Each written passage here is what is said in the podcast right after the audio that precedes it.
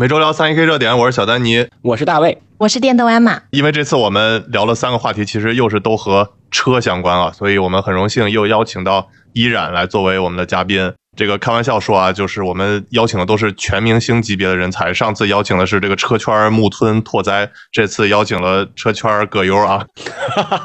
差的也太远了。是不是葛优还是有点争议的啊？但是毫无疑问，才华是共通的，颜值是有争议的。对，主要是夸你演技高嘛，对吧？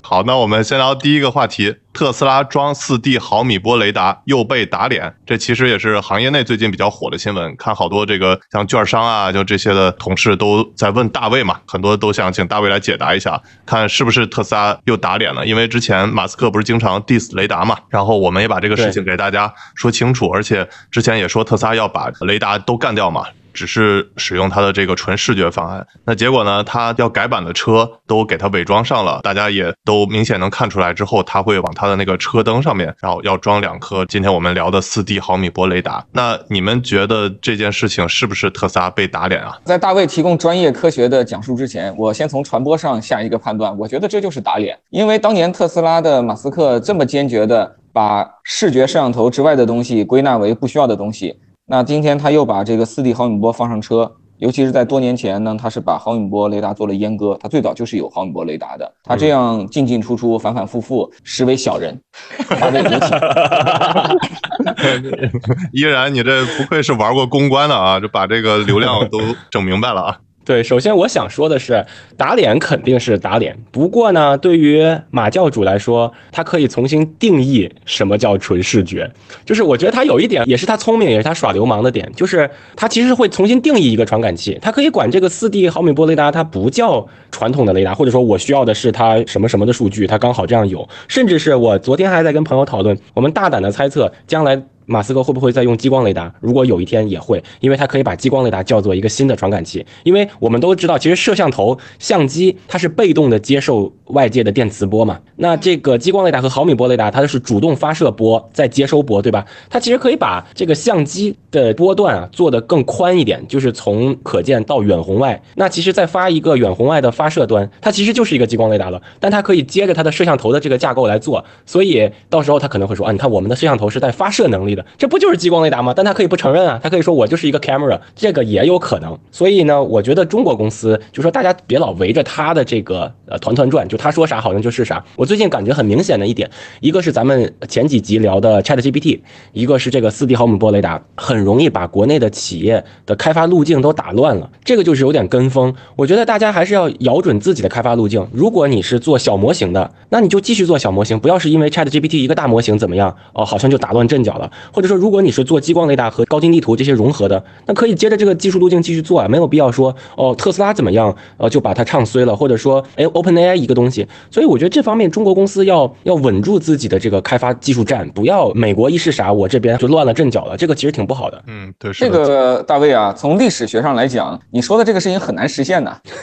怎么讲？我的意思就是说，如果你都看到了美国搞出了一个苹果手机。这时候最聪明的事情不是论证我能不能搞出一个苹果手压啊，小米手压。而是我赶快做一个小米手机，然后最好在很多地方都跟它比较相似，因为他们是先行者嘛，先行者会看到你其实看不到的地方，然后你在后面，你并不知道先行者看到了什么，然后你也不可能瞬间变得非常聪明，能看到更多的东西，所以这时候呢，好像就这种跟随，对，似乎是不可避免。就跟随是省钱的，而且我跟你讲特逗，RB 这个公司就是 Tesla 用的这个四 D 毫米波雷达的这家公司在以色列，它最早来中国要建厂要融资，实际上是非常困难的，就中国投资人根本就就不太甩这个公司，就包括很。多以色列优秀的公司，在他真正被商业巨头看上之前，他们来中国。中国很多投资人根本就不甩人家哦，你又不是什么全明星团队，然后你又没上量，就是你知道中国的投资人用那套估值模型去估以色列公司，就给个白菜价。然后 RB 呢特别惨，他二零年、二一年，包括疫情以前，他都来中国路演，在中国的投资人都是不怎么甩他的。那个时候我就有他的 BP，就我也看过他的产品。哎呀，我真的是替中国投资人捏把汗，就是你这么看项目，那你永远都是在追随。所以，我其实我刚才回忆依然那个问题，我说的意思是什么呢？就是一个技术它好不好用，很多时候是取决于。于我们有没有做出来，而不是说在前期论证的阶段我们就认为它好不好用。其实 OpenAI 这种大模型也好，四 D 毫米波雷达很早以前都论证过，但是就没给它做出来，没做出来大家就不相信。但是呢，就是 OpenAI 和 RB 真的是把它干得还不错，这个事儿让中国公司觉得这个方向是个方向。实际上现在中国公司也没有一家能把四 D 毫米波雷达这个东西完完整整的做得很好的，也没有。但是呃，那既然是智猪博弈嘛，那那小猪就追着大猪走呗。哎，大卫，你说的刚才说的这个关于最终它有没有做出来，其实我觉得是这次为什么又把毫米波雷达放进去的原因，就是因为之前纯视觉就没有毫米波的时候，它没做出来。这个与其说有技术问题，我觉得还有一个更重要的问题，就是人的问题。其实特斯拉这个视觉方案一条路走到底，很重要的一个原因就是 Andrew Carpathy 在他的执念下完成的。那其实从二零二零年十月开始，特斯拉就已经把这个纯视觉的方案开放给部分的那些贝塔用户嘛，结果效果是并没有很好的。那马斯克一直就在说他的这个 FSD 会完善，会加入更多跟完全自动驾驶比较接近的功能，但也一直没有实现。所以这就证明了纯视觉它没有这种毫米波雷达帮助下的极限。我不知道大家有没有看过最新的一季的圆桌派，它其中有一集呢，就是说科学家其实不像我们想象的那样能够面对自己研究上的缺陷错漏。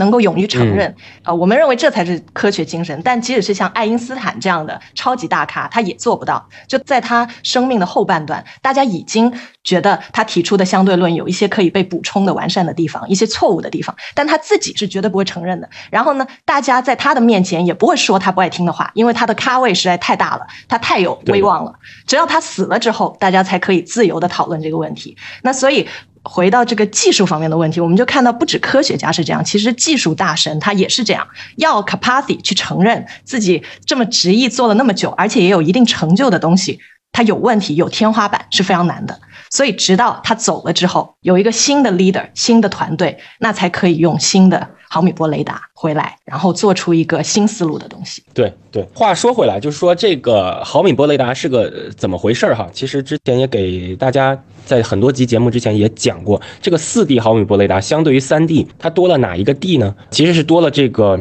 就是 Z 轴，就是垂直角分辨率，或者有些人叫做 elevation，就是呃 resolution elevation，就是它垂直的这个分辨率。在两年前，Andrew Carpacy 在他的应该是 CVPR，就是业内很顶级的这种机器视觉会议上，他就是分享过，说为什么取消毫米波雷达？其中有一个很大的点，就是因为毫米波雷达缺少垂直这个轴的分辨率，所以会导致有一些。比如说魔鬼刹车，就是那种幽灵刹车吧。比如说前面有一个人行天桥，但是它很难区分人行天桥和下面这个车具体中间的空隙，所以它就直接就嘎就刹停了，这叫幽灵刹车。那么四 D 毫米波雷达是因为它在垂直轴也有分辨率，所以这个问题就可以被规避掉。那么反过来就是 Andrew 那个时候他给大家看的图说啊，因为视觉还要再花时间去补充垂直轴的分辨率不足，所以又浪费了时间，所以他决定取消毫米波雷达啊，包括毫米波雷达对。金属障碍物过于敏感啊，有些车放在隔离带的时候，它容易直接冲上去。这些问题是它在四 D 毫米波雷达上面都会解决了，因为你多了一个垂直轴的维度，它是能达到准成像级的这么一个要求了。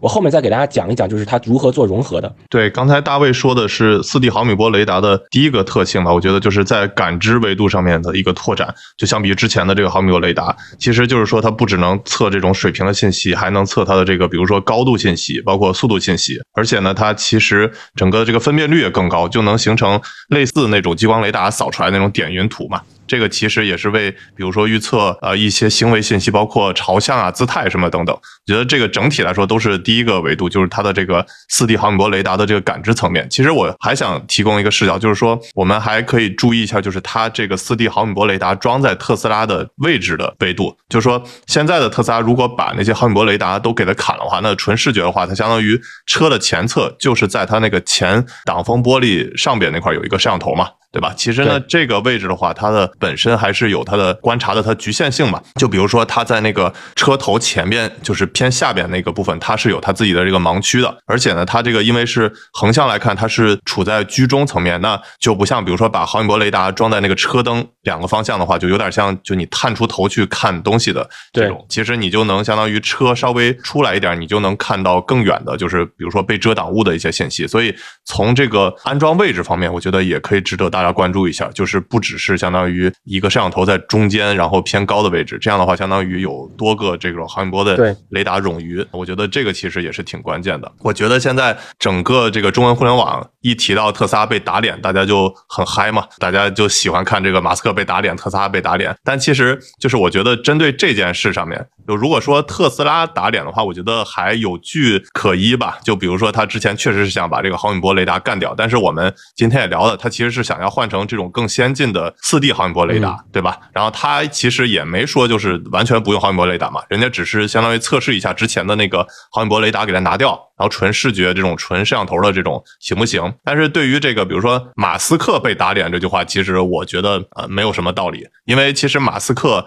他之前 diss 的主要是激光雷达，就是 lidar 嘛，对，英文 lidar。但是很多国内的这些媒体有一些，比如说英文不太好的嘛，直接把 lidar 就翻译成雷达了。但其实呢，雷达至少在车载方面就有三种：第一个激光雷达，第二个毫米波雷达，第三个这个超声波雷达。那人家只是指的其中之一嘛，激。光雷达，但是呢，人家是相当于这次升级的是四 D 毫米波雷达。那我觉得要把这个三种雷达区分清楚，也是要去看这个到底是不是被打脸的一个很重要的因素吧。对，这个主要是翻译的问题。其实这个毫米波雷达我们叫做呃 millimeter wave radar，就是 mm radar。然后激光雷达就是 lidar 嘛，就是它其实是一个一个 ranging 和 detection 的这么一个东西。然后超声波雷达实际上是一个叫什么 ultrasonic detector，就是很近很近的这么一个，只能检测前面四五米五六米。这三个东西都叫雷达呢，我觉得在翻译上啊，确实给人有点迷惑。嗯，然后我想补充一些，就是之前大卫说的那个 arb 那家以色列的公司，也是这次传出来跟特斯拉重点合作的啊。我还专门去他官网上看了看，而且我也把那些资料发到那个小三一知识星球，我就发现他其实 arb 这家公司也是上市公司，有很多信息你都是可以扒出来的。它最主要的是跟那些 Tier One 的那些供应商去合作，然后它跟中国的两家合作，就是一个叫微服，一个叫恒润。科技其实都并不是说那种特别的，就是像大卫所说，就是投资者都往上聚的那种的企业，对吧？就是那么火的企业，就是相当于这次跟特斯拉合作，把它这个给它炒火了一把。对，它在国内都是类似代理商。说到这里，就给大家分享一下，就国内很多公司喜欢去以色列捡宝，就是把以色列产品拿到中国来代理，这是一个非常对的套路。然后其次呢，就是说以色列为什么有这么多我们看来在呃人工智能和车载领域的这些小的突破，或者叫小巨人的公司，都来自于。以色列国防军先进战略局都来自于这些部门。就以色列，它这个国防工业是它立国安身立命之本，周围强敌环伺，对吧？所以无论是 RB 这种公司，还是 Vaya，还是呃 LiDARTech，还是 Innovis，还是这个之前我们说的呃 Mobileye，他们或多或少的都是从。这些项目当中分化出来的，因为你像以色列有那种铁穹反导系统，全世界没有一个国家能像以色列这样，就是一个小国家开发出一套导弹防御系统。这里面有很多的先进的技术的 know how，然后这些人出来之后就分别开了相关的公司。以色列所有的企业都非常的外向型，因为以色列是一个没有汽车工业的国家。就他自己没有汽车品牌，所以他任何一个产品，他要不就针对欧洲、美国、日本、韩国，对吧？要不就针对一些像中国这样发展中国家，但是市场巨大的国家，他自己是没有汽车品牌的。对，是刚才大卫说去以色列挖宝这句话，我还是很赞同的。我们之后也准备去一趟以色列，然后去看看那边还有什么宝贝，到时候跟大家也做视频聊一聊。然后，呃，我看依然你也是特斯拉车主啊，不只是特斯拉车主啊，嗯，也是好几个电动车品牌的这个车主了。那从你的角度来看的话，像特斯拉。最近两年，因为大家都觉得特斯拉好多年都没改款了嘛，因为 Model 3、Model Y 这些，然后动作也很慢。那你对比如说特斯拉的这些技术啊，或者是它的这些新车的改款啊，有没有什么期待？或者你觉得特斯拉今年在中国除了降价呀，那它还有什么需要特别重点做的事情？因为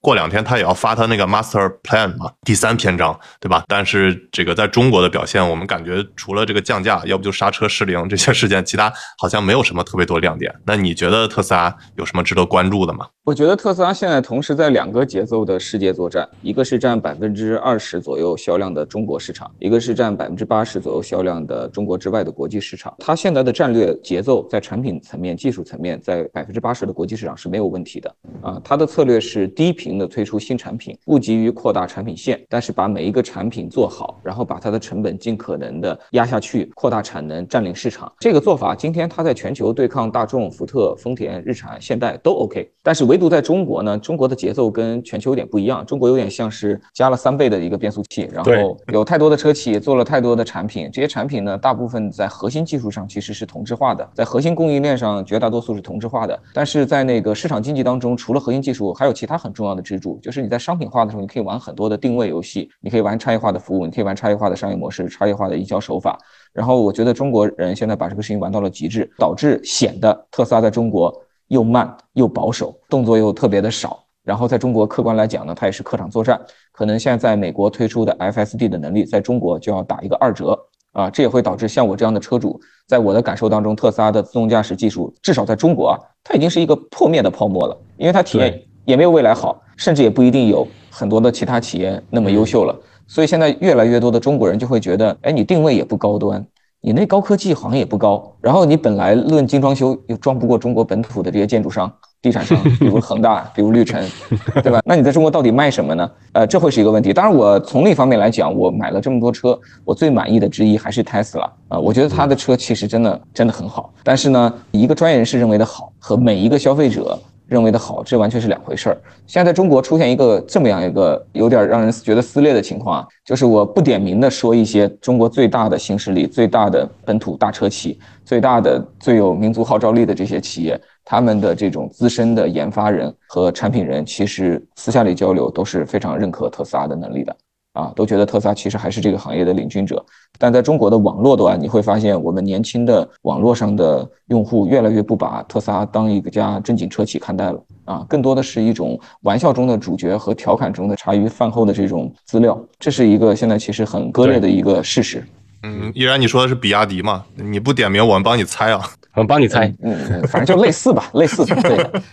我觉得依然刚才说的有两点，呃，我感触特别深。第一个呢，就是其实它的那个优势已经不像以前那样是肉眼可见的，它更多的是一些细腻的。差别，你是要长期用，或者你对这个行业感知度很高，你才能感受得出来。然后第二点呢，就是它其实在中国的竞争力真的不太行了啊，因为我们现在在中东这边做项目，会跟很多主机厂打交道，然后我们也负责采购，所以就相当于是主机厂的甲方。那我们接触它下来就发现，哇，特斯拉原来的姿态是非常高的，比如说跟中国的那些租车公司或者网约车公司根本就是不鸟你的，还不让不想让你买我的车，把我的那个身价降低。但现在都是主动去 pitch 这些公司，还会说啊，你买我多少多少量，我给你一个大折扣。所以以此就看得出来，它是真的就是在 to C 的 market 已经到了一个瓶颈，然后它要去在中国要 to B 也那么大。那啊，还有刚才依然说的，其实现在有一个中国市场，还有一个中国以外的市场，其实也慢慢慢慢的在发生变化。比如说在中东，其实特斯拉也知道中国车在大举进入，比如说以色列就开始已经最畅销的电动车是中国的车，所以像现在他在阿联酋，其实。他的姿态也是要放的很低，不能像以前那么高傲，要用更舔的姿态才能拿到订单。所以从这个角度看，其实他真的就是跟刚出来的时候那种一车难求，大家觉得他是神一般的存在，已经完全是两个状态了。嗯，对，依然说的这个两线作战，两条线现在逐渐有点往一条线合了。就中国车不止在国内卷了，也出来卷了嘛，对吧？对，这里我也补充一下，就是。我觉得这里边有一个很不一样的变量是，特斯拉其实还追求比较良好的利润率。它现在已经是一个创业十几年的公司了，某种程度上它已经是一家大公司，不再像创业公司了。它这时候其实要开始赚钱了，而中国的这些搞电动车的公司更像是创业不久。现在还处于光脚的不怕穿鞋的阶段，就是我们的公司可以容忍利润率为负，或者说是净利润率只有三个点，但是特斯拉可能在追求十五个点。其实这个造成了两边很不一样的这个表现。第二的话，我同意那个艾玛看到的东西。我在前段时间跟哈萨克斯坦的中亚的朋友做了交流，一位在当地旅居多年的也很懂车的一个朋友就跟我讲。在哈萨克斯坦，人们心中只有两种电动车，一种叫特斯拉，还有一种叫中国电动车。然后他们居然把从中国的上海出口过去的上汽大众 ID 三、ID 四也称之为中国电动车。就在他们眼中，这玩意儿是 Made in China，Ship from China，所以它就应该是中国车。这个事情让我笑得不得了。哎，你说的这个什么斯坦，就这种中亚地区，包括东欧，现在都有一个很疯狂的。现象就是他们的那些经销商会疯狂的过来中国，想找我们，比如说像比亚迪这样的最优秀的电车公司去签约拿。授权，然后比亚迪其实是拒绝的。我就不明白为什么拒绝多次之后，这些经销商还是通过各种渠道找我们，找各种人，想看看有没有办法拿比亚迪的销售权。我后来了解到，是这些独联体国家疯狂到什么程度？政府是说，如果谁能够拿到这些优秀中国电车的经销权，就给你悬赏一百五十万美金。这个小道消息啊，但是你想想，中国电车是有多么多么的受欢迎啊！现在，对我们这节目一播出，就不是小道消息了。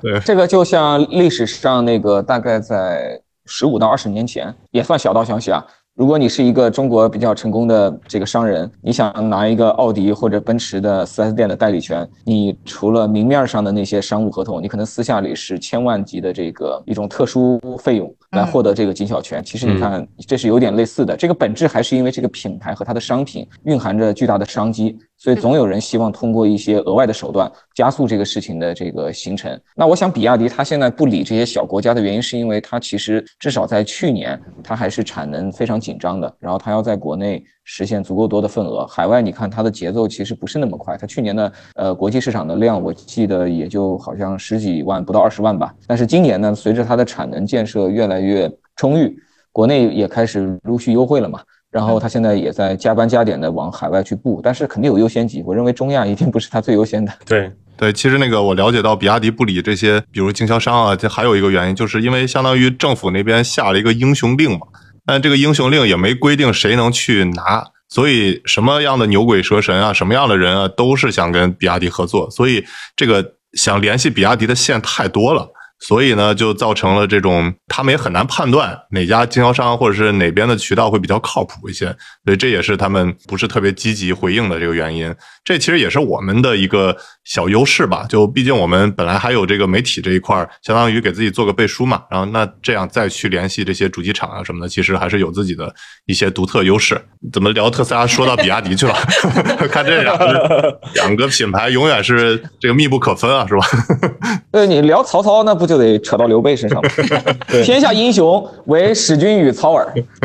对，是的。我还有一个问题想请问一下大卫啊，就是因为之前我听依然也说到，就是特斯拉其实很控制它这个利润率的水平嘛。大家都知道特斯拉是一个特别省钱的公司嘛，有点像中国理想的这种感觉。那它像这次用的这个四 D 毫米波雷达，我看也是成本可能就几百块，然后那报价也就一千五百块钱左右，对吧？那这个其实是比这个激光雷达要便宜很多的。那它这个从功能上来讲的话，我看到是说它能替代那种低线数的激光雷达，就差不多十六线的那种激光雷达。那从功能上来讲，包括从这个成本考量来说的话，它是一一个很好的选择吗？对，它对 L 二、L 三来说确实是个很好的选择，因为 L 四呢就还涉及到另外一个问题啊，就是我们叫 localization，就如何做定位。所以其实像特斯拉在中国这个 FSD 它所面临的问题，除了感知上的问题以外，还有最大的一个问题就是如何获取高精地图。那么这个事儿今年它肯定能解决，也是给大家分享个小道消息，它会跟国内最主流的一个图商，然后获取到不是 HD 的地图，而是 SD Pro，就是标准版地图的 Pro 版本，就是带了道道路节点信息的这么一个地图，然后让它的 FSD 可以在中国比较好的去用。所以 L 四的本质不是说我看得远、看得清楚怎么样就可以了，它对于这个定位要求是很高的，因为你这个车要做，比如说高速公路上下匝道，还有 Cut In，对吧？无保护左转等等这些复杂的我们叫 Planning and Control 的这些功能，对于定位的要求是很高的。所以激光雷达本身是在呃融合定位方面，它有一个很大的作用的，就是激光雷达和激光雷达生成的高精地图之间会做一个匹配。那么回到这个毫米波雷达，这个四 D 毫米波雷达当然可以取代一些低线数的雷达，甚至我觉得在 L 二到 L 三的这个 scenario 是甚至能把激光雷达给取消掉的，这个毫无疑问。因为四 D 毫米波雷达，特斯拉它用的方式其实跟国内很多公司是不一样的，它其实用的是一个前融合的方法，不是大部分就是中国公司用的这种后融合或中段融合。这里的区别在于什么？就特斯拉可以直接从 RB 这边获取到原始的多普勒成像的点云数据，然后拿这个点云数据跟它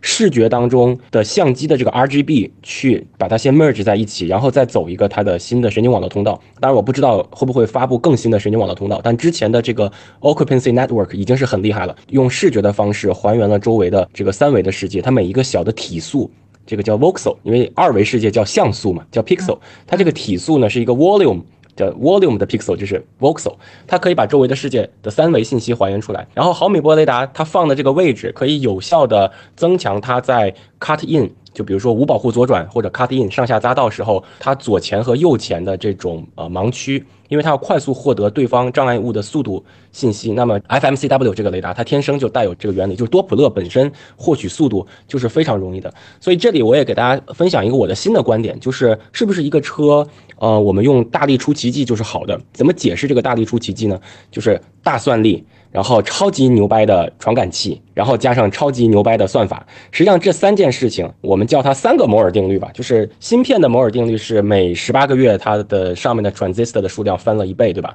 其实我们在算法迭代上面是比这个摩尔定律更快的。那么还有一个迭代很快的东西，其实就是传感器。我这样给大家举个例子：如果你让我们用神经网络恢复一张黑白照片，用现在的技术是可以恢复的，就是把一个黑白照片复原成彩色照片，但是。这背后需要两件事情，一个是我们要有一个神经网络，另外一个就是我们需要有一个 GPU 做这种并行计算。但是如果我上来就给你一张彩色照片呢，那你看到的世界是不一样的，所以你不需要神经网络，也不需要 GPU 了，对不对？所以实际上在传感器的维度上面，它每多增加一个维度，对于算力它是能节省很多很多算力的。我举个例子啊，原本的 Occupancy Network 或者说是当时的 BEV Transformer，它在估算。周围障碍物的速度信息的时候，它是要多帧连起来做一个 prediction，做一个预测。但是 FMCW 雷达是直接给你速度信息，所以这部分它其实是省掉了在算法层面的这个算力，对吧？那如果是一个激光雷达又带 FMCW 能力，它其实给到你的世界是既有前方障碍物的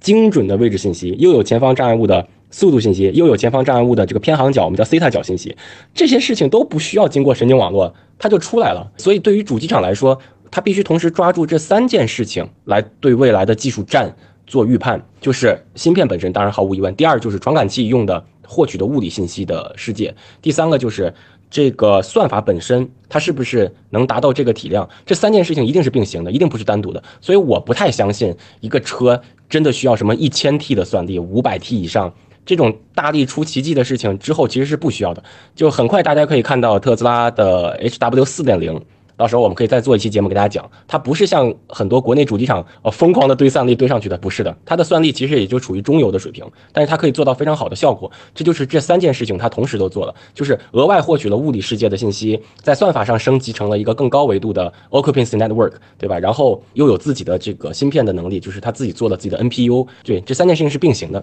对，大卫刚才说的其实跟我之前看何小鹏的一个访谈有一些类似的，就是他之前其实也说，他本来觉得。这个车需要很强的算力，就比如说甚至超一千的这个算力，但后来他就在小鹏 P5 上，其实在很低的算力情况下就能做出来很好的这个结果。我记得是五十 T 以内吧，就能做出来这个很好的自动驾驶的效果。那后来他就改变自己的想法，他也觉得就不需要那么强的算力，就哪怕是最终的结果的话，他也觉得差不多五百算力。就够了，所以整个来说的话，就是像大卫说的，它其实并不是这个一个单维度的事情，并不是说它算力堆的越来越多就好。对，而且高精地图这件事情本身就是作弊，就是这个话就放在这儿，它就是作弊，它其实是一种先验，就是先期验证了这个世界，然后你再沿着验证过的世界去走。特斯拉是实时生成的，所以这个还是很消耗算力的。如果我是一个高精地图，当然这个高精地图也不小，就是一个城市的高精地图起码得。上百 G 了，他把它先搂到这个车里面，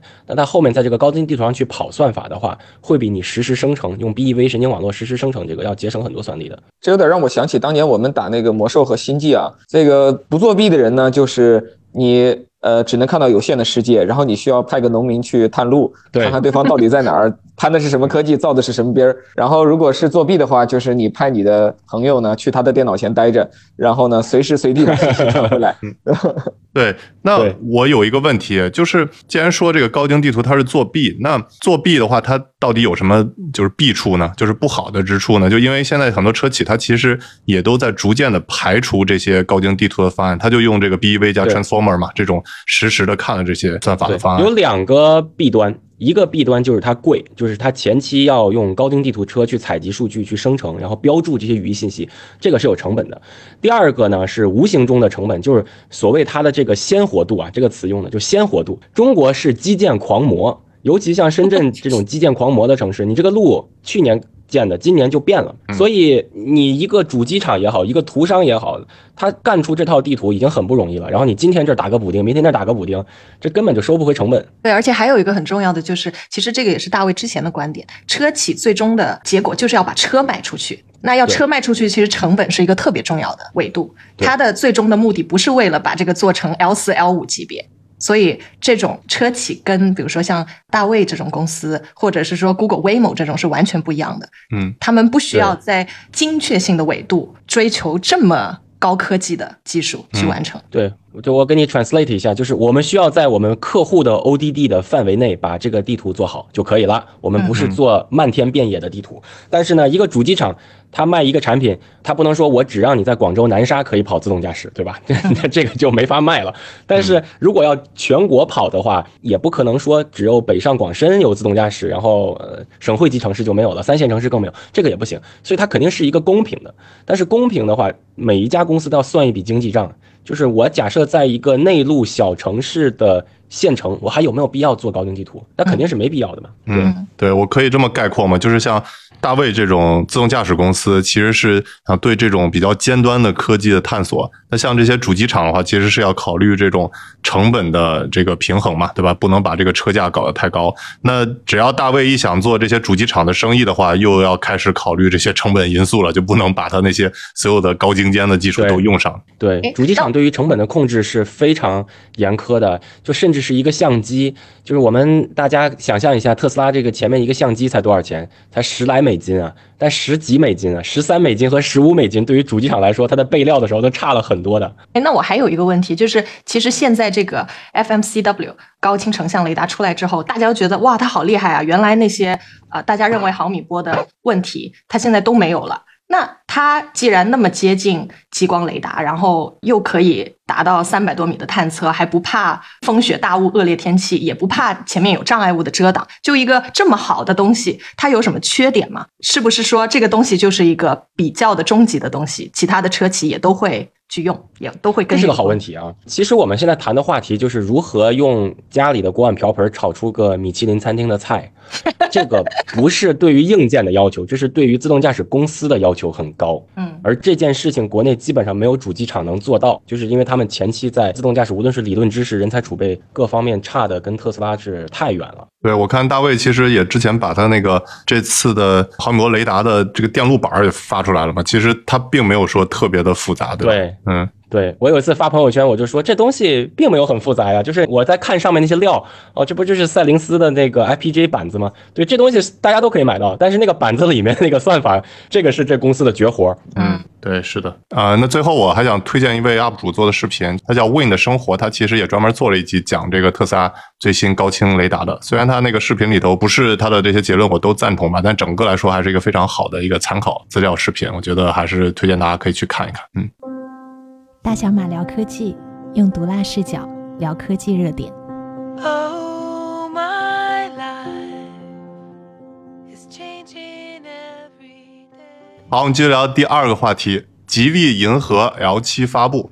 发布会翻车。我不知道你们有没有看这个吉利银河发布会啊？反正整体我感觉啊，这个发布会真的是一个，我实话说，感觉是一个很失败的发布会。就是它这个车，我看着其实还行，而且还有挺多创新点。如果让我给这车的打分的话，我能打七十到八十分吧。但是这个发布会啊，我觉得真的是负分滚粗，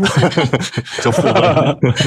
真的是负分啊！就是呃，我看有些网友的评论啊，我就不直接说是我的观点啊，我引用网友的评论，就是比如说，说实话。吉利发布会有点尬到我了，然后光这条评论就一千多个点赞，然后还有就说这个发布会是放在人类汽车史上都是相当炸裂的，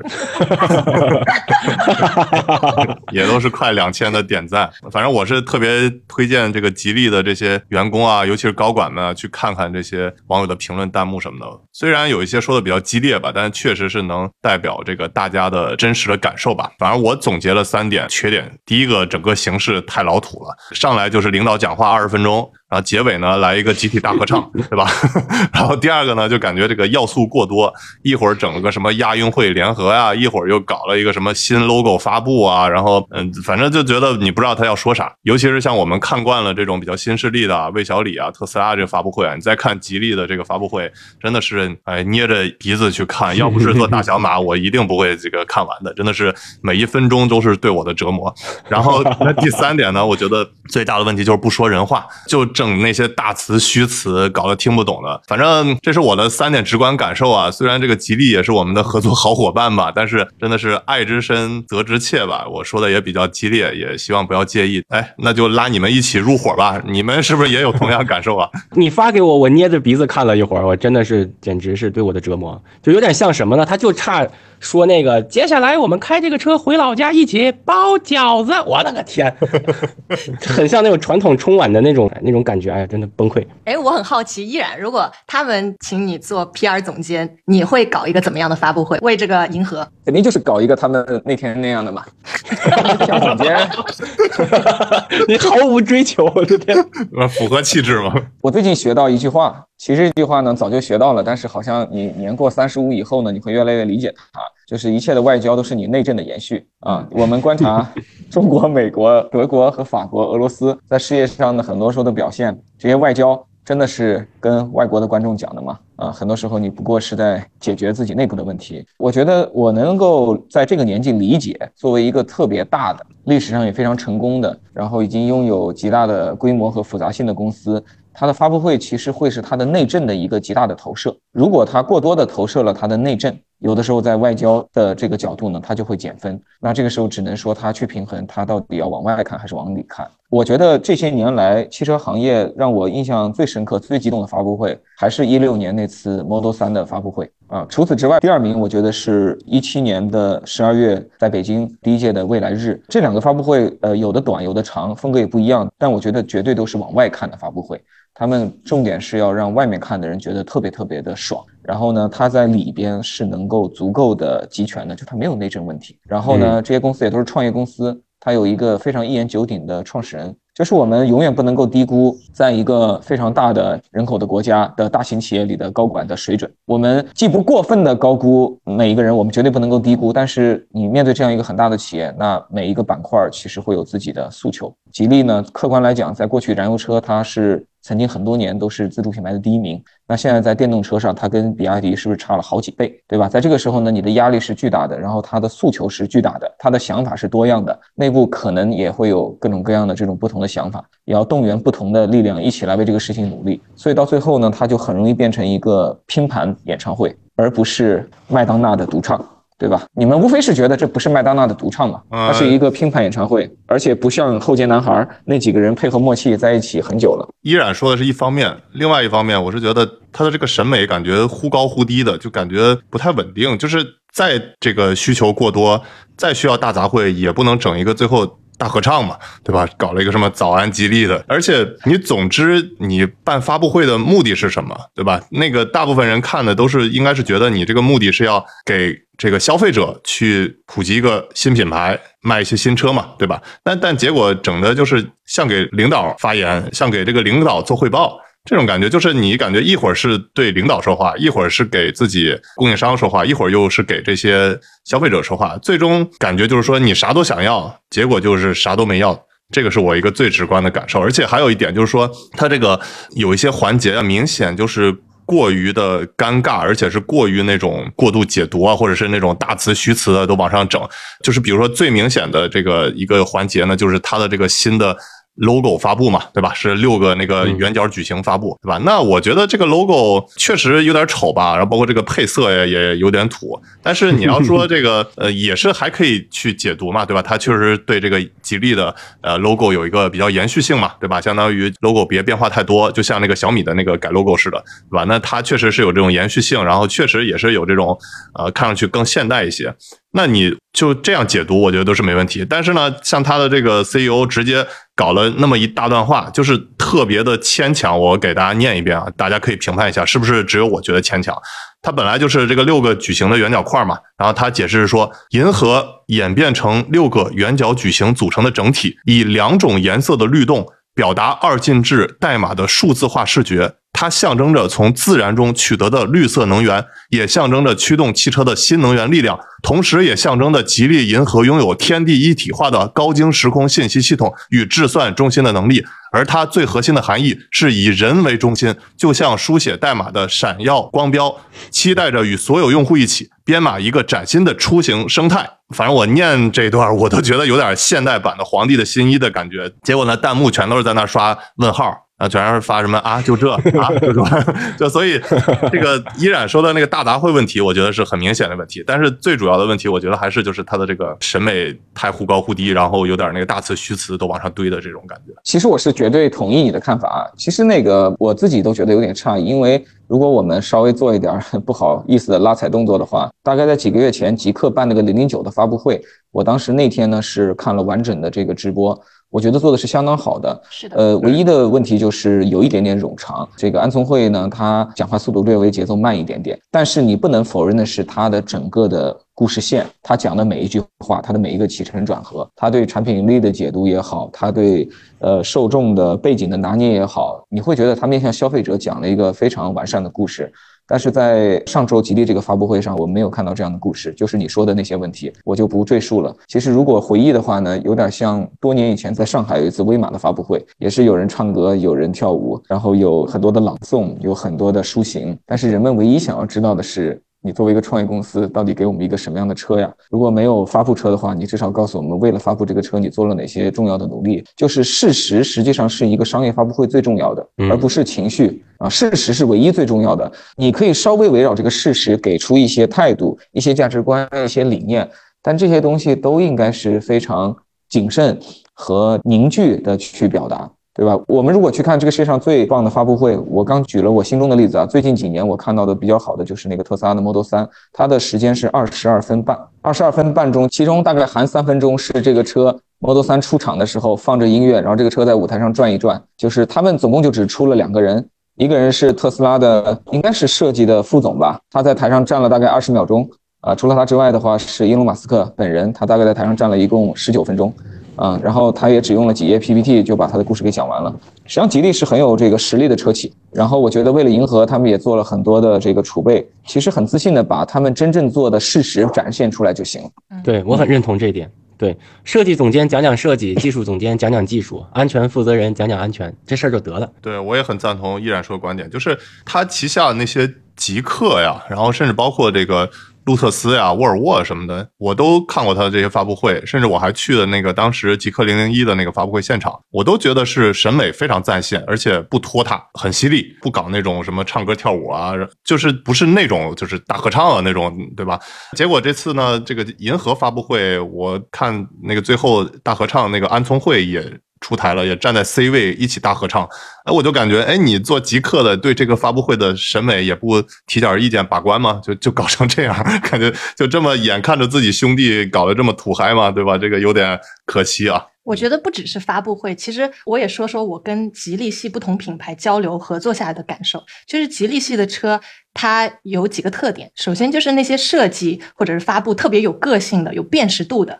基本都是独立运营的品牌，比如吉星、极客、沃尔沃、路特斯这种。对，那那些非独立运营的，完全只属于吉利的，呃，无论是发布会也好，设计也好，就明显弱很多。其实吉利银河就属于这种情况，它不只是这个发布会，它这次设计的车，包括那个概念车，其实被吐槽的也不少，因为人家概念车通常都会设计的特别酷，但它这个看上去其实就很保守。呃，网上都有人说，其实。长得就像那个蓝图的追光，所以大家刚开始听到这个吉利银河的时候，都想，哎，它是不是会像嗯对标比亚迪仰望那种，就从吉利自己独立出来一个高端或者中高端的品牌？但是它其实无论是定价。车型设计、整个品牌架构，还是它的这个发布会，其实都表明它就是吉利旗下的一个终端的子品牌而已，跟极客这种是完全不一样的。所以它也不能像极客团队那样，就是很独立的。比如说，我了解到，就是他们的中国团队可以和沃尔沃、哥德堡的团队非常大胆、自由的进行碰撞，去搞出很有个性的产品。他们的发布会也能更加按照自己的意愿去做。那嗯，我觉得这是吉利系车的一个特点，就独立运营和非独立运营的品牌其实。实在整个调性上，在设计上差别还是很大的。嗯，对，包括长城系的，就整个它那个欧拉的宣传，就确实比这个长城整体的那个还是要更现代化一些，嗯国际化一些。嗯对，连欧拉的宣传也已经到了能够做好例子的这个地步了嘛？世风日下，人心不古，已经沦丧到今天了嘛？这个，我补充一点点那个我的小经验，但是这些经验，我觉得这些经验是很实用的经验。就我觉得在国内，如果你做营销的话呢，因为考虑到很多的大车企，它真正拍板的人都是五十岁以上的人，其实他们的孩子基本上是二十岁左右的人。其实我觉得有个非常简单的办法，就是你要做的核心的营销动作，拿回家给儿子和女儿看一下，如果他们看了觉得还不错，这个事儿就成。然后呢，在这些公司里，很多时候对一个车的造型、冻结设计能够拍板的人呢，也是五十六十的人。在选车的造型的时候呢，给自己的儿子看一下，私下里看一下，呃，不要自己做选择，让自己的孩子替自己做选择。你让自己的下属替自己做选择不太合适，对吧？他们地位没你高，你毕竟是个大领导。但是让自己的孩子做选择，这是父子亲情啊，这个没问题的啊。这个国内有一些非常优秀的车企，经常就是因为自己做造型选择，最后呢耽误了那个其他部门的努力。哎，我觉得依然提的这个特别好。然后我也再补充一点，除了让你孩子看，也让你老婆看。其实你老婆也是那个非常敢跟你说实话，而且能给你创业点子的人。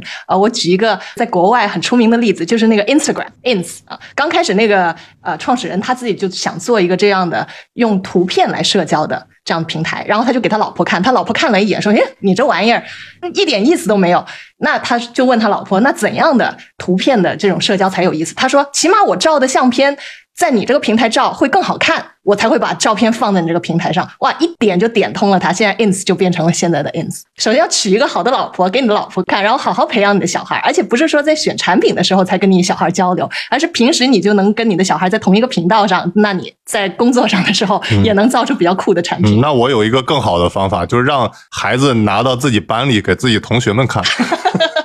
大家群策群力嘛，对吧？都是一个时代的人。反正我觉得整体来说，就是这个发布会啊，就整个措辞搞得太大，但是它这个产品啊，本来是一个挺好的，但是赶不上它的这些措辞的这些大的这个感觉。而且我也赞同依然之前说的，就是你发布会可能重点要去用这种理性的，然后去对比啊，它也不全是没有做对比。其实我看这个发布会中段、中后段的话，其实觉得感觉也还挺好的吧。比如说他拿那个 L 七的这个前脸去跟那些其他的混动车的这些，就相当于还有这个进气格栅的这些车型去对比啊，我觉得那像这种就比较好，这样大家就更直观能看到它确实这个前脸设计还是有它独特的优势的嘛。啊，并不像它的这个名字一样。全都叫 L 七嘛，对吧？理想 L 七、智己 L 七，这次又银河 L 七，对吧？还有宣传的时候也是那个碰瓷那个仰望嘛，对吧？那个仰望银河呀什么的。反正整体来说的话，我觉得也是因为吉利啊，它这个纯电的这个转型路径确实不是特别的成功。比如说我看了一下它的这个今年一月的销量，它其实是卖了十点三万辆吧，然后它纯电其中只有一万辆出头吧，这个占比也就百分之十。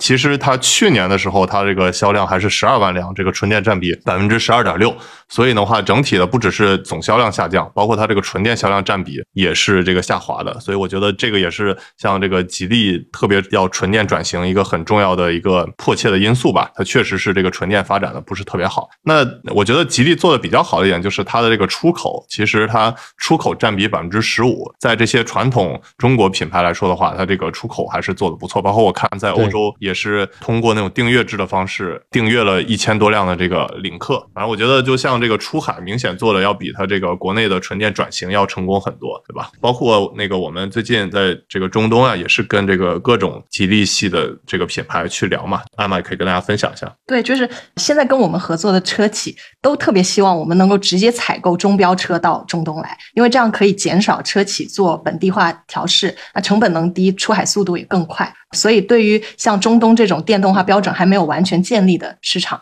如果能够出口中标车的话，是一个对中国车企特别有吸引力的地方。但唯独对于吉利系的车来说，中不中标没有那么重要。我觉得这就很有意思，因为它无论是中标、美标、欧标，整个布局都是非常完善的，包括他们的好几款，我现在还不方便透露的车型，也马上要官宣进入中东、进入阿联酋了。这些动作都是在我们这个项目介入之前就已经基本完成了。所以在大部分的中国车企都还对中东没啥了解的时候，吉利车就已经做了很周全的规划，他们整车标准全球化的程度是远超中国车企的，这是它特别厉害的地方。但我其实就是觉得啊、你既然这个全球化这些都做的挺好的，那你现在又已经有那么多的品牌了，为什么还要再造一个新的品牌呢？真的有必要吗？你直接把它并到比如说领克里面或者极客下面，效果是不是会更好？我不知道你们怎么想。对，这里这个我唯一能猜到的原因就是公司内部的政治原因。我我想象不到，就是说为什么不会把有效的资源合理的分配？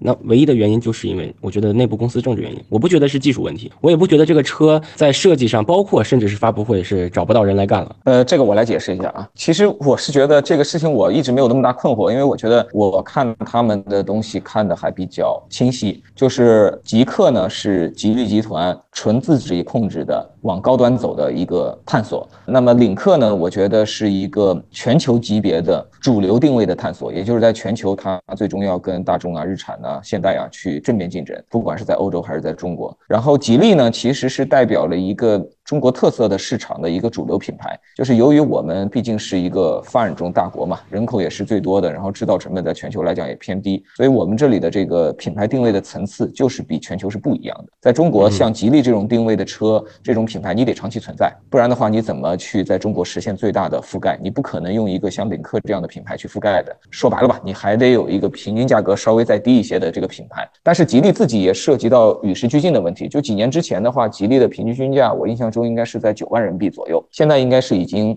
呃稍微的超过十万了，但整体还是不高的。那随着中国的这个消费升级，随着我们的这个呃产业的能力提升，你肯定要不断的往上走。那在吉利这个主品牌不断往上走的过程中，它实际上在反复的在内部创造一些子品牌资产。通常的简单打法就是你找到一个更好的子品牌资产去建立它，然后一些陈旧的子品牌资产在历史中让它慢慢被遗忘。所以其实这次的吉利银河它其实是一个子品牌。嗯。它是一个子品牌，它是完全在吉利这个 logo 下的一个东西。你看“银河”这两个字有 logo 吗？“银河”这两个字是没有 logo 的，它只有吉利的这个 logo。所以呢，其实说一句话就懂了，就是吉利银河等于比亚迪王朝。在我看来，嗯，在比亚迪推出王朝系列之前，比亚迪的平均均价也很低。但是有了秦，有了唐，有了汉，有了宋这些车型陆续都有了之后，其实把比亚迪的平均车价应该是拉高了非常多的。所以现在吉利，我认为它在沿用这个已经被验证的成功策略，它会留下一些相对便宜的油车，它会有一些过渡型的，类似于几何这样的试探型的电动车，但是吉利的真正的资源和重心就会转向银河。但是很多时候你在营销上，就是我们中国人嘛，你真的说我在做一个事情的时候，我就把以前的事情明目张胆的给砍掉，你在公关上是很难交代的。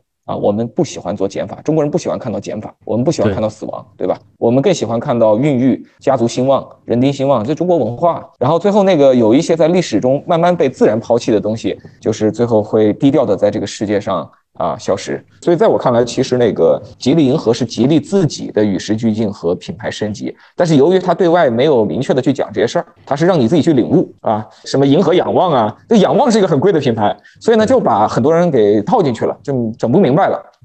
那不是讲女生的心思吗？我不说，你来猜。吉利下面这些品牌都可以给老外学绕口令了，吉利、极客、领克、吉星、几何，我的天，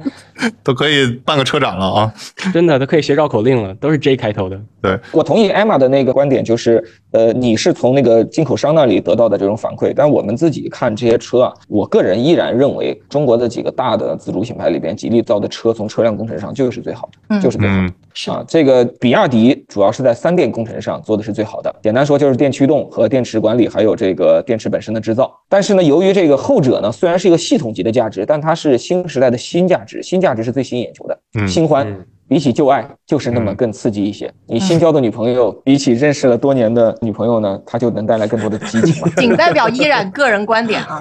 对，但是我由于我是一个特别念旧的人，我就认为这个吉利那车造的还是挺靠谱的。啊转的好。转的好，转的好。上集我们被爆锤了一下，现在我都对于这个话题我都不敢发言了。不敢笑了啊！对能能治疗女权的只有男权妈妈了。我不过刚才那个依然说那一点，我是很赞同，就是银河至于吉利确实很像那个王朝系列对于这个比亚迪，而且看它这次发布的这个新车 L 七嘛，其实它这个配的这个电池。它是混动车型嘛？呃，这个配的电池也是比较低容量的嘛，其实就续航就是五十公里和一百公里，就是纯电的续航。其实目的就是说，为了把它这个价格能压低一些嘛，这整个成本下来，这个价位也低一些，就跟它的这个极客品牌还是区分开了。极客还是主打差不多三十万及以上的那个车型吧。所以我感觉整个吉利它其实这个策略是通过这个品牌来去。占领它的这个价位区间的，就比如说我们想象一下，就是在十五万到三十万这个区间的话，其实吉利目前没有什么特别能打的这种纯电的品牌，比如说之前的像几何。会便宜一些，但是你想让它把它这个价位升上去，其实在国内是很难嘛，因为本来这个牌子在国内就不是特别认可。虽然它在那个海外出口啊，什么比如以色列什么卖的很好，但是在国内其实大家对这个几何这个纯电牌子还是不认可的。那像领克呢，它其实整个这个风格还是会比较更偏运动、偏年轻化一些，它并不是一个比较大众的这种设计语言，对吧？而且它是偏混动嘛，对吧？那你再去做纯电的话，其实也是有一定问题。所以目前我感觉。感觉在十五万到三十万区间的话，它吉利它确实是有一个品牌的这个空缺，而且它这次相当于就是发的一个平台架构嘛，那它是要覆盖 A 级车到 D 级车，而且是有七款车，我看是有四款车是这个混动，然后三款车是纯电，所以确实在这个区间还是有一个空白。也是吉利的手段嘛，就用品牌来去把它这个空白占领。毕竟这块儿还是最主的市场，我相信那个吉利也是非常羡慕比亚迪在这一块的这个销量吧。对，其实那个这个市场最终在新能源的这波浪潮之后，还是会回归很多呃汽车行业注定会存在的这个布局。就是吉利这种多品牌的打法，在扛过这波转折期之后，它还是看到它还是有它的优势的。相反，比如说我们看比亚迪，它现在凭借一个主品牌一枝独秀，但是你看它也知道，最终这个市场又会再次多元化。一个品牌是吃不下所有的用户的，用户都很容易有这个审美疲劳，不同的人就总有不同的想法。所以你看它在怎么布局，它把那个跟奔驰合资的半死不活的腾势在去年给复活了，又开始重新运作，要打这个中高端。然后他又做了仰望，仰望应该是一个真正朝着高端价位去走的。然后马上又有一个代号 F 的品牌要走个性化路线，看上去就像长城的坦克品牌一样。所以呢，到最后大家都是殊途同归的，一个从电突围，最终要想办法变成一个主流的多品牌的汽车集团；另外一个已经是一个多品牌的汽车集团，但是要把电这个事情给补上，对吧？其实，在中国这些车企到最后，大家会看到机会和一样的趋势，就是最后就是拼大家的执行和过程中的这些努力了。就我觉得这是中国经济跟那个美国其实特别不一样的，大卫应该对这个事情更有体会。其实我觉得美国还是在拼核心技术的这种创新，总是试图通过彻底的创新跟别人特别不一样，然后快速的撕开一个巨大的新增市场。但在中国情况是不一样。对中国人擅长是干两件事儿，一个是把人家做完零到一的事儿呢，我们可以做到一到九或一到九十九；另外一个就是让所有人变得就把原来的产品越来越卷，然后大家最后都没饭吃了，然后然后不得不找老美一看还有点什么新东西，继续拿回来再卷。我我昨天晚上跟别人聊天，我是这么说的：我们擅长一上来把锅给砸了，我自己不要好的利润率，但你也休想，然后比谁能熬赢谁。但由于最后我们人多势众，群狼战术，往往我们一旦能抢到那个锅，我们就能把那锅真的给砸了。嗯，这个确实啊，就比如说在云服务市场这一块儿吧，我们看国外的话，像亚马逊云的话，其实整个它这个云服务的它的这个估值，其实是占整个亚马逊估值的差不多百分之八十，都是它这个云服务的价值，那剩下百分之二十才是它电商。但是在中国这一块的话，其实能赚钱的这个云服务公司都是屈指可数。过得相对比较好的也就阿里云吧，还不错。但其实其他的大部分这些公司都是互相卷、互相搞价格战，这样大家其实过得都不太好。我觉得这个确实是一个问题历史上的 VCD、DVD，然后后来的这些共享单车。手机大部分不都是这样吗？对吧？手机行业应该只有苹果有比较好的利润率。对，包括我看最近那个老编辑他也写篇文章，就是其实也是说，比如说 Chat GPT 也是我们之前聊过话题，一出来之后，其实最大容易受威胁的就是字节嘛，它那抖音啊、TikTok 什么的。其实本来字节它的这个人工智能啊这些呃算法推荐能力就是很强的，但是它的这个方向就是要去做外卖，都是做团购，对吧？做电商、对直播带货什么的，但。其实就是对这种比较尖端的人工智能的这个技术的探索，就是忽略了嘛。但这个 ChatGPT 一出来，其实是很有可能把它这个行业去颠覆的。我不知道你们之前是怎么聊的，但我觉得这个事儿不能聊深了。我觉得字节相当的人肯定也想搞那些尖端的东西。嗯，对，但是这个企业还是老大带领的路说的算嘛，对吧？我觉得可能确实是不符合的，那就自己出来单干一摊儿吧。那确实，我觉得还是中国比较缺这类比较尖端的技术探索，就怕这种直接的上卫星的去。打我们，我们还在地面作战，这个其实是以后有可能面临问题。对，反正不能聊深吧。我们回归说的吉利，然后我也小结一下，展现一下求生欲啊。我们今天聊啊，吉利，首先它那个车不错，第二个呢，像依然所说，它这个车的质量啊，整个来说，吉利系都是中国这个民营企业都是做的最好的啊。唯独呢，就是在它这个发布会啊，有一点小小的需要改善，对吧？那个有什么问题，之前我也提了，所以我说的对的听一下，不对的占大多数，大家听听就好。好吧，大小马聊科技，用毒辣视角聊科技热点。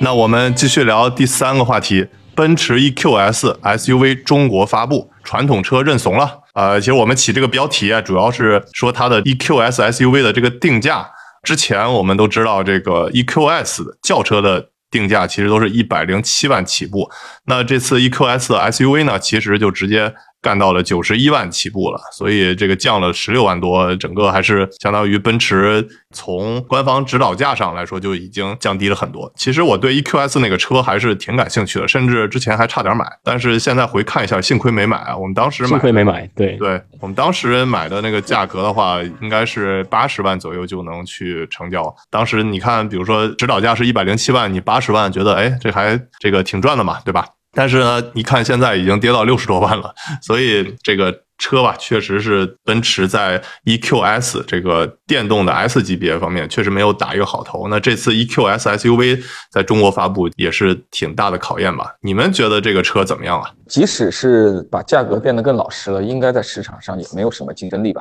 同意。我觉得这里边的竞争力有两个因素，第一是客观来讲，它的这个产品还是有明显的短板。现在奔驰这一波产品，就像绝大多数的国际品牌一样，主要是在智能座舱的数字化能力上有实打实的短板。第二点呢，就是呃，这么多的国际品牌大公司都会有一个问题，是在前些年他们陶醉在这个燃油车的这个世界当中，对电动车这一块缺乏投入。然后在前面的五到十年呢，从特斯拉到比亚迪到魏小李到极客。中国的这些公司和这个特斯拉呢，其实在电动车上一直在进行投入，这些投入最后会转换成公众和消费者的心智，变成真实的电动车这个品类里的品牌力。所以，其实贵为 BBA，贵为大众、丰田，他们在电动车的品牌力上的充值是不够的。就得多充点儿，比如说你们这个大小马就得多充点儿，像我，对吧？而且还得连续充个好多好多年。对，就是我这里用了一个很夸张的比喻啊，但就是这个事情就是这样子，你得一直播种，然后在多年以后你去做收获。前些年你你一直卖油车，然后你对电车世界几乎是不闻不问，凭什么你一出电车，全世界人民就得翘首以盼呢？某种程度，我认为舆论现在对于 BBA 的电动车是过于低估，这是一种客观的说法，但是。呃，重要的不是事实是什么，重要的在营销上，在市场经济里边，重要的就是消费者怎么看。嗯，对，是的，我看那个 EQS，其实它那个轿车去年在国内卖的是可以说很差了吧，基本上就每个月都没有超过一百台的，还有甚至好几个月都是五十台以下的那种。然后就在最后一个月，突然冒到了二百台出头，而且我看就是其中有九十一辆都是大连买的，我也不知道是大连怎么搞这个团购啊，还是要这个这个二手车。商出动了啊什么的，反正整体来说的话，它这个销量还是很惨的。然后我就是一说到 EQS SUV 啊，其实这个车说实话也没有特别新鲜的，而且我特别的就是看不懂奔驰的它这个宣传的这个节奏把握。像我们理解的，就比如说之前看这些新势力的发布会啊，然后包括看比如类似手机啊这些发布会，其实大家都是对这个保密工作还是比较在意的嘛，对吧？就是呃，你哪怕是在国外发布和国内发布的话，相差的一般也不会超过一个月嘛，对吧？这样的话，你的这个。大家需要赶上那一股发布会的那个热度嘛，对吧？你就赶紧大家订车，对吧？尽快的能交车，这样把这个单锁住。但是其实这个 EQS SUV 啊，在去年四五月份我就看过它的那些海外的车评了，就有一个油管博主叫 Carwall 嘛，对吧？他其实就已经做过了这个 EQS SUV 的这个测评了。其实那个车当时已经就很完善了。那相当于在国内都过了又快一年了，这个车的这个给人的惊喜度啊。其实已经完全没有了。然后呢，还有一点，我觉得这也是 EQS 很大的问题啊，就是它的这些版本的命名啊，其实也是很让人琢磨不透的，而且是很奇怪的。就比如说，它的主要的是分成两款嘛，一个是叫数字的方面是分成两种，一种是叫四五零。一种是叫五八零吧，那这两个数字到底代表了什么呢？其实我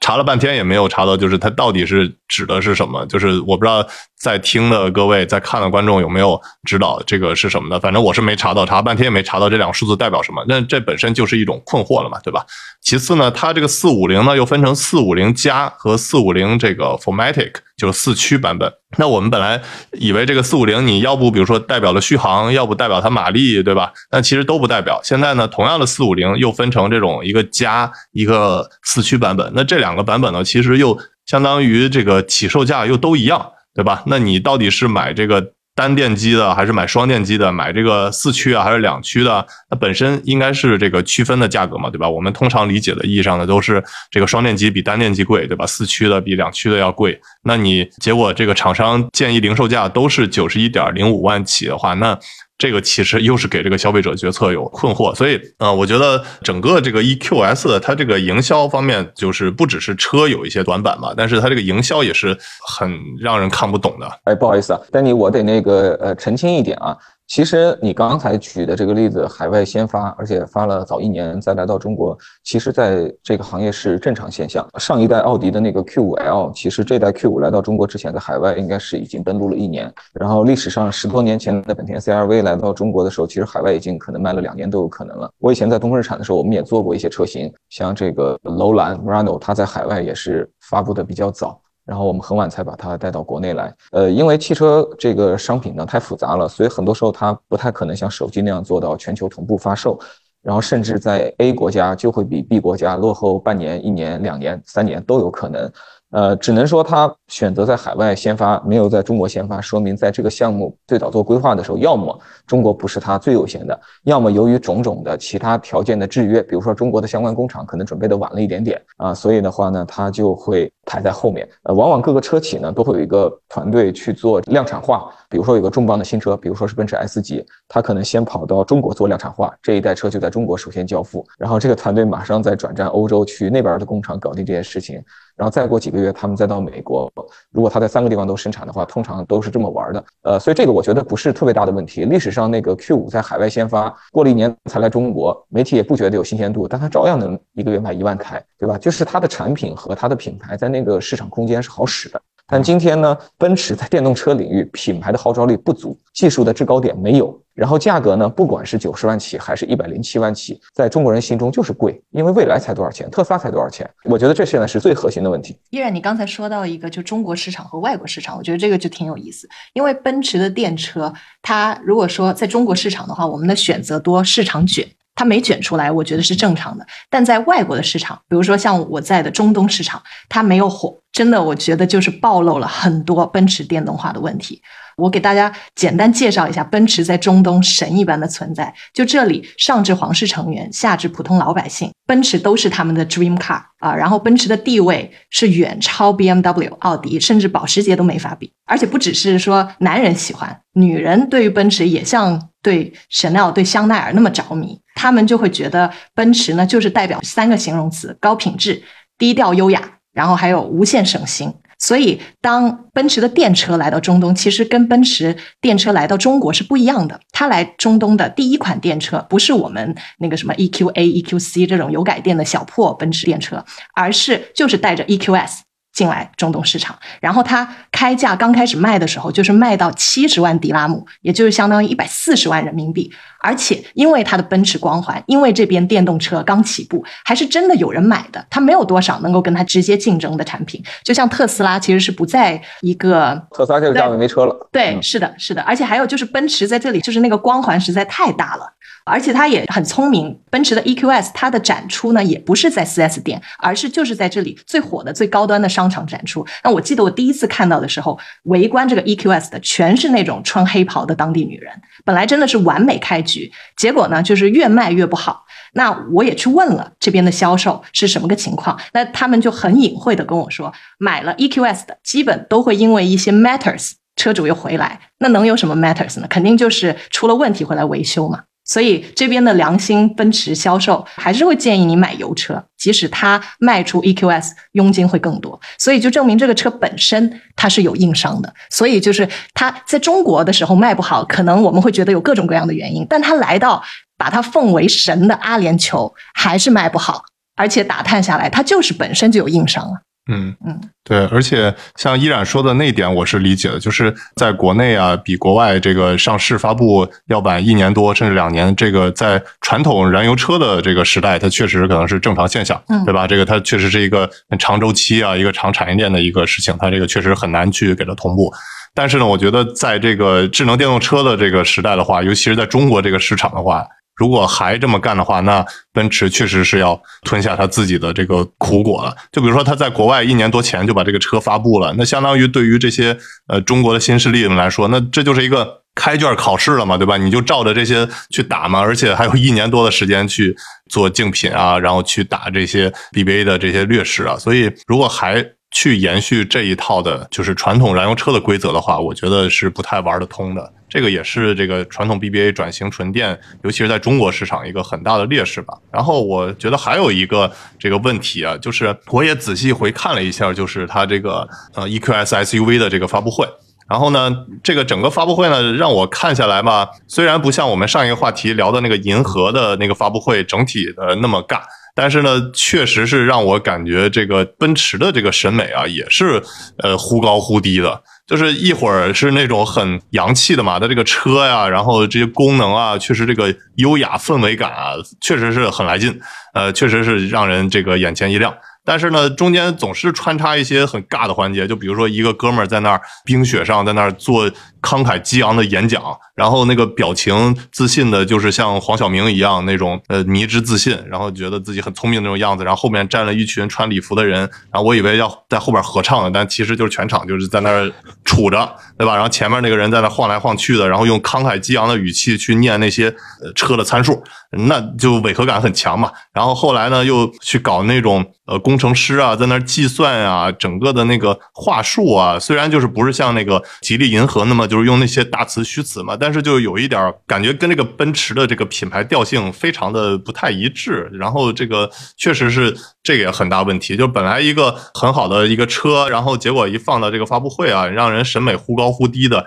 这个其实是跟我去本来想去买那个 EQS 去他那个经销商的感觉就一模一样，他的这个审美忽高忽低的。就比如说我去他。那个经销商那儿嘛，本来他那个门店啊，那些车都是就是放在最好的位置、最好的商场、最核心的地点，然后装修一看也是花大价钱的。但是呢，一进去去试车啊，就感觉那个销售啊，就是第一个对于纯电这些电车就非常不了解，这个培训不够，然后给你讲的都是有的那些没的，可能遇到我他就更露怯了嘛。然后第二个呢，就是。尤其是我最不喜欢的就是跟他那个讨价还价，就是说这个车八十万，不是我问他八十万行吗？他问我八十万，你看行吗？就感觉就他在测试我的这个买车的底线，那就觉得我是买一辆电动车啊，我又不是去菜市场给你砍价，这种在传统经销商可能比较常见，但是确实是对于这个习惯了买电子产品、智能电动车的话，就感觉就是不太合适。这同时也是觉得套路太多，说白了就是，所以就这个让我感受不太好的一个奔驰很重要点吧。嗯啊，然后还有就是我看他最近啊，就是可能我感觉这些传统车企。他那些营销费用是不是过于充足啊？有时候我都看不懂他们这些营销活动组织的是干啥？可能依然参加的比较多啊，可以跟我们解释一下。就是比如说，我看他这个奔驰又跑到什么海拉尔啊什么的，就是那种搞那个漂移测试啊，搞了几十台车，然后请媒体老师啊，都是在那儿飘来飘去的冰雪测试啊什么的。然后什么拿一堆车给那个摆个心啊，然后又摆那些那个画面。我觉得这个活动是非常非常花钱的，但是最终效果呢，就是出几篇那个公关稿啊，然后还有就是请那些媒体老师，大家去美国玩一圈啊什么的，就是最终 CEO 啊给他们讲一讲啊什么的，然后再做一些公关啊宣传啊，反正就我觉得都是那种经费超级充足，但是效果投入产出比，我个人觉得不太好的一些活动。我不知道依然你参加这些活动有没有类似感受啊？这些活动我都参加过，不同的品牌的奔驰的活动，我应该印象中一次都没参加，但类似的我都有去过。我觉得这个东西还是那个组织和企业的规模和阶段的问题。就是如果我今天是一个创业型的组织，做智能电动车，我是 CEO，我一定会采用马斯克的营销方式，就是我给自己上个 Twitter，上个微博，想办法把自己搞成大 V，然后没事儿就请丹尼啊、艾玛还有大卫这些青年英俊，然后都在互联网上非常有影响力的人跟我做对谈，然后拿一个二百块钱的这个摄像头，把我们对谈的结果。拍下来，再花二百块钱请一个小编剪辑一下发到网上去，这就是我的营销打法。马斯克就这么干的嘛，对吧？但是如果我今天已经是一个掌管了全球十万以上员工的庞大组织的这种 CEO，这时候的 CEO 他更像一个非常复杂的超级会计师和一个超级纯管理者。然后呢，他往下传十五层才遇到真正干活的人，就是这种公司，就是他做一切事情就是会看起来更官僚，看起来更低效。但是就是这种组织似乎并没有办法做得更好。我见过这么多不同行业的大公司，我很少见到一个公司已经如此巨大之后，他们还能敏捷的行动。其实即使是今天的 Apple，Apple 算是我觉得最伟大的消费品公司了。Apple 的发布会现在你还看吗？你会从第一分钟看到最后一分钟吗？我觉得它是那种精致的难以忍受的发布会，就跟你看奔驰 EQS 的。SUV 发布会是一样的感受，它只是审美在线，但是整个发布会的内容如此之空洞。几个轮流上来的高管带着职业的假笑，然后准备着一些 已经被助理编辑好的这种文档，然后呢，他们把这些文档早就背过十遍了，以确保在全球观众面前不要过于的摊台啊。然后呢，超级优美的 CG 动画衔接了他们的这个。前后发言，可是合在一起，这就是一个正常人看不了三分钟的东西。我其实开特斯拉和我开奔驰的电车有一个什么感觉？就是开特斯拉就很像在抖音上那种漂亮的小姐姐，她就特别对味儿。然后呢，你再开奔驰那个，就好像一个老戏骨也在想试图玩抖音。对，所以浑身爱马仕的贵族老妇人，就是她也想搞点梗，她也想牛起来。他很多事情他也想做，也想往这个方向靠，他也用滤镜了。但是呢，他原来的那些强项反而在这个新的玩法里面显得特别尬。嗯，这个是我对，只有青春是不可战胜的。公司规模再大，对钱再多，有的时候不一定管用。然后，但是我觉得奔驰它在这个电动化方面是绝对是有问题，然后也落后了。但是其实它整个管理层现在对于软件是非常非常重视。它最近做了两件事很有意思。第一件呢，就是和谷歌达成了战略合作；另一件呢，就是呃，这个其实三年前就已经宣布了，就是跟英伟达深度捆绑，跟英伟达一起去打造特研芯片和自动驾驶平台。预计明年会推出。然后，其实英伟达是一直想更深度的进军汽车行业的，所以找到像奔驰这样的车企合作，其实就是对于它非常好。而且，奔驰现在这个模式呢，就是相当于它把软件净销售额的百分之五十都给英伟达挣。这个是非常有诚意的，也是别的新势力他不可能跟英伟达这样做，所以我觉得这种创新的合作模式，这种共荣共辱的深度绑定，由奔驰这样的老牌车企和英伟达这样的就是半个脚踩进了车企的高精尖技术公司合作，其实就挺有意思。然后他最近跟谷歌的合作呢，其实就是奔驰也怕苹果造车，那到时候 CarPlay 不要太牛了，大家都。根本就不用玩了，所以他们跟谷歌的配合就是想把车机做得更好，而且不只是那个娱乐方面、导航方面，还有就是在自动驾驶上啊，包括一些车上的温度啊、味道啊等等，都把。高科技在车这个维度做到极致，我就觉得这个还是蛮有意思的。因为你现在奔驰这样的车企，你要怎么对抗中国的车企，或者你要怎么对抗特斯拉？那绑定一些中国车企或者特斯拉不可能跟他们这样子战略性深度合作的高精尖企业，像谷歌、像英伟达这种，其实也许会能够撕开一个口子吧。我特别同意你的这个判断，就是我觉得现在的跨国公司靠自己的能力在一些地方完成追赶已经比较困难了。但是这个世界上懂软件的不只是中国人，然后懂半导体的更加不只是中国人，所以他们其实有非常多潜在的联盟对手。这就跟当年的三星手机跟谷歌率先的这个战略结盟就压过了诺基亚是一模一样的。大家都会看到最近苹果 CarPlay 的这个第二代在做一些预热。实际上在我看来，只要 CarPlay 第二代上车。他们跟这个中国的自主品牌的这些智能化的座舱能力，这个 gap 最起码缩小百分之五十以上啊，嗯就是第二代 CarPlay 就完全能做到这一点。更何况他们可能还可以跟英伟达呀、跟这个谷歌有很多更深度的合作。而且从另一个层面来讲呢，这个全球的市场毕竟是一比四嘛，中国占五分之一，全球还百分之八十。他们的另一个战略可能就是先守住那百分之八十，在他们已经熟悉的市场呢做战略的防守。站在他们角度，他们做这样的动作是很正常的。中国这个市场对他们来讲太难了，现在我感觉有些国际公司都在思考，打不过是不是这几年就先别打了。我我自己能感觉到他们有些人有这样的看法啊，等到以后再反攻。其实依然我还挺好奇的，因为你现在把很大的重心就是放在中国车出口到欧洲这个方向，然后我想问一下你，你会不会担忧他们的保护主义？就像现在中国车卖的不好的时候，那还无所谓，但是中国的车一旦大卖之后，他们真的能够让你这样继续大卖吗？他连手机都能制裁你，你会不会觉得？会啊嗯，我很担忧。所以一年半前，有一个中国的大车企的新能源板块的 CEO，他问我怎么看出海这件事情。我当时给的建议就是，虽然大多数人都朝着欧洲去，我建议他直接往东南亚去。我觉得现在就愿意坚决的采用这种策略的车企是少数，但是我个人认为这样做更明智，因为我并不太相信你在欧美能占到太大的便宜，跟美国就不用说了。对欧洲有这个非常凌厉的这个本土车企，无论是意大利、英国，还有法国和德国，还有瑞典，都有深厚的汽车工业的这个传统。如果你把汽车都抢走了，欧洲还剩下什么呢？这是它仅有的呃为数不多的这个重要的工业。所以它肯定会用各种手法跟你对抗的。所以去一个本身没有特别大的本土汽车工业支柱的这种中立市场会更好，而其中人口最多、经济活力最好的，我觉得就是东南亚。这个你看，现在当地的几个政府都在请比亚迪去建厂嘛，上汽也已经在东南亚工厂了，长城也在东南亚工厂了。我还是更相信走这种农村包围城市的这种策略。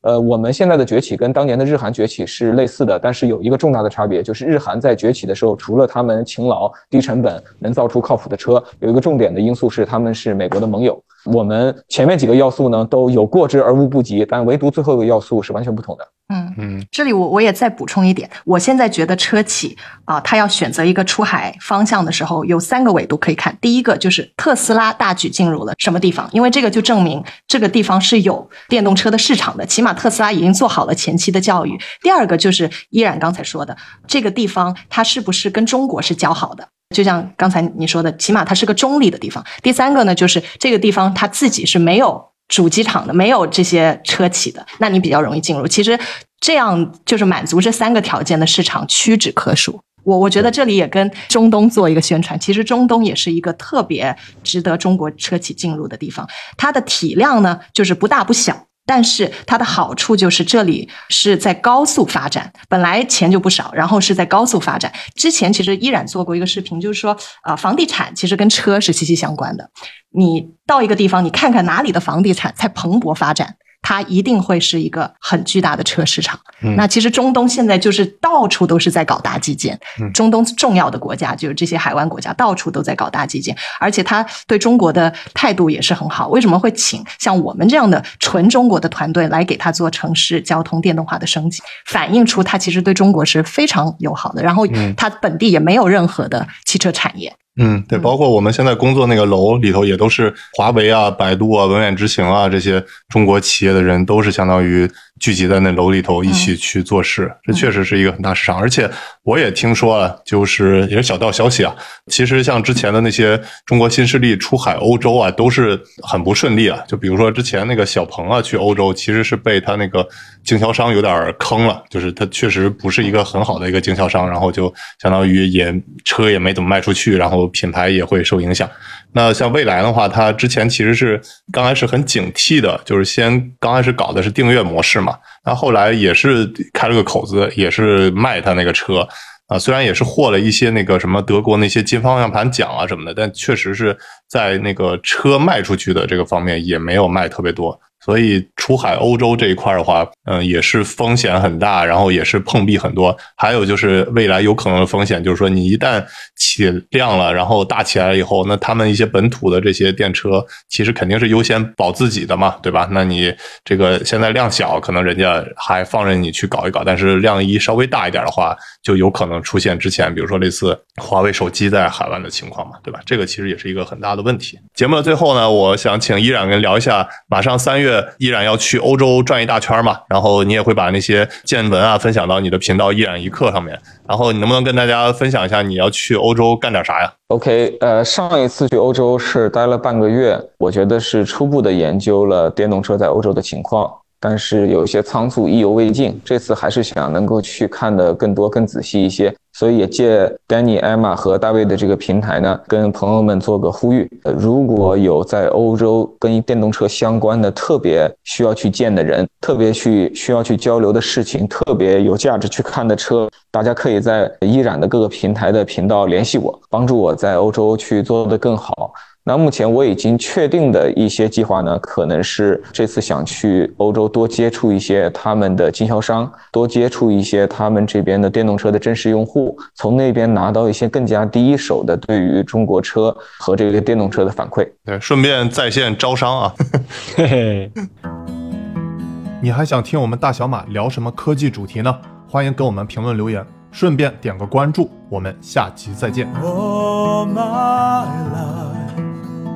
Changing every day.